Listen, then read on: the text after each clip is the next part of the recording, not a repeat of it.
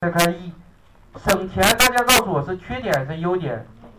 成本上的节省是优点还是缺点？优点，对项目而言这是一个优点。他说优点不能被列入项目的许多缺点。优点不能被列入缺点，对不对？对的令人发指，是吧？跟没说一样。正确选项选一个一，这是六十一题，是吧？